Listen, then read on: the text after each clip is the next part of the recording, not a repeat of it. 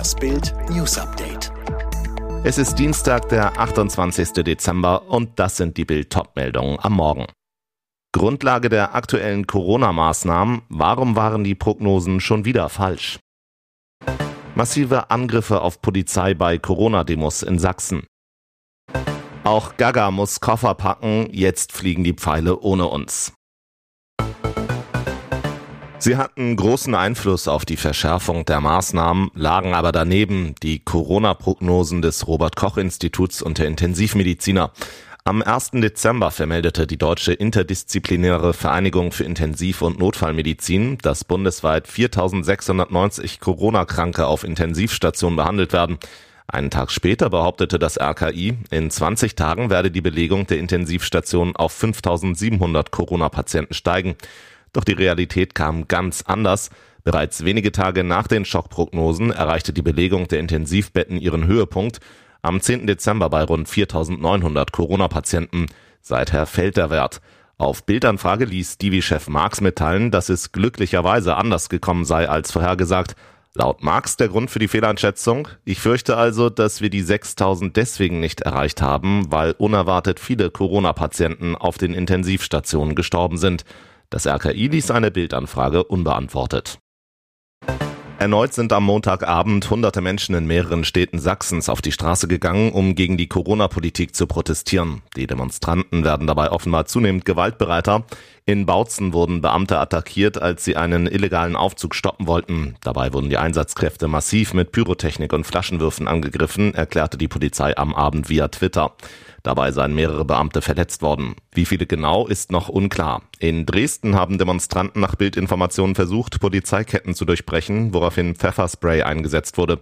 Wegen extrem hoher Infektionszahlen erlaubt die Corona-Verordnung in Sachsen derzeit nur ortsfeste Versammlungen mit maximal zehn Teilnehmern. Gegner der Corona-Politik versuchen seit Wochen, diese Regelung zu unterlaufen, indem sie zu vermeintlichen Spaziergängen aufrufen. Dieses Verbrechen schockierte Deutschland. Vor rund fünf Monaten wurde die Afghanin Mayam H. in Berlin umgebracht und zerstückelt. Die Staatsanwaltschaft Berlin ist überzeugt, Täter waren die beiden Brüder der 34-Jährigen. Jetzt erhob die Ermittlungsbehörde gegen das Duo Anklage wegen Mordes. Syed und Sayed H. sollen die zweifache Mutter getötet, in einem Koffer in der Bahn nach Bayern transportiert und dort verscharrt haben. Auf Überwachungsvideos am Berliner Bahnhof Südkreuz waren die Brüder zu sehen, wie sie den sehr ausgebeulten Rollkoffer hinter sich herzogen. Einem Sprecher der Staatsanwaltschaft zufolge haben die Männer ihre Schwester umgebracht, weil diese nicht nach ihren Wertvorstellungen gelebt hat. Die mutmaßlichen Täter schweigen zum Mordvorwurf. Dem Duo droht nun eine lebenslange Haftstrafe. Ein Prozesstermin ist noch nicht bekannt. Devion Johnson ist ein Held und weiß gar nicht so recht warum. Er habe bloß das Richtige getan, sagt der Sechstklässler bescheiden. Dabei hat der kleine Ami gleich zwei Menschen das Leben gerettet und das am selben Tag. Am Morgen des 9. Dezember war Devian am Wasserbrunnen seiner Schule in Oklahoma, als er plötzlich einen Siebtklässler flüstern hörte, ich ersticke, ich ersticke.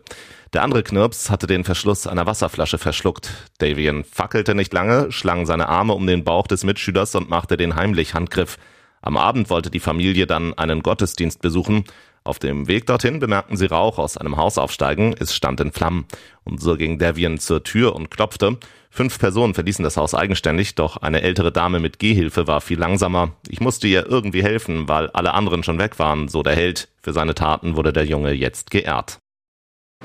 Nach der Niederlage von Florian Hempel jetzt auch das Aus für den German Giant bei der Darts-WM. Deutschlands Nummer 1, Gabriel Clemens, verliert das Match gegen den stark aufspielenden Waliser Johnny Clayton klar und deutlich 0 zu 4, verpasst so den Einzug ins Achtelfinale. Ich habe nicht so hervorragend gespielt, aber ich habe gar nicht viele Chancen bekommen, sagte die deutsche Nummer 1 bei The Zone.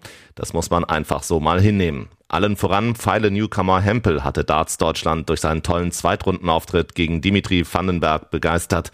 Doch wir spielen bei der WM auch in diesem Jahr nicht bei den Großen mit. Mit Gaga Clemens muss der letzte von vier deutschen Teilnehmern die Koffer packen. Schon vorher am Abend musste sich Florian Hempel von der WM verabschieden. Der Kölner unterlag Raymond Smith deutlich mit 1 zu 4. Damit sind keine Deutschen mehr im Alley Pally. Die Einbrecher sind geflüchtet, geblieben ist ein mulmiges Gefühl. Verona Poth unter Einbruchsalbtraum. An Heiligabend wurde ihre Villa ausgeraubt.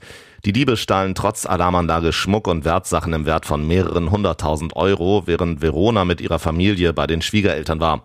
Der Schock sitzt noch immer tief in meiner Seele. Unser Haus ist mir richtig fremd geworden, sagt Verona drei Tage nach dem Einbruch. Wegziehen kommt für sie aber nicht in Frage. Deshalb rüsten die Pots jetzt auf. Die Moderatorin, ich habe Franjo so noch nie erlebt. Ich glaube, es hat ihm sehr zugesetzt, dass seine Familie in so einer großen Gefahr war. Er macht alles, um uns 100%ig abzusichern. Er habe schon über die Feiertage Fachleute kontaktiert, um Bewegungsmelder und einen verbesserten Alarm zu installieren. Auch eine Security-Streife wurde organisiert. Alle weiteren News und die neuesten Entwicklungen zu den Top-Themen gibt's jetzt rund um die Uhr online auf Bild.de.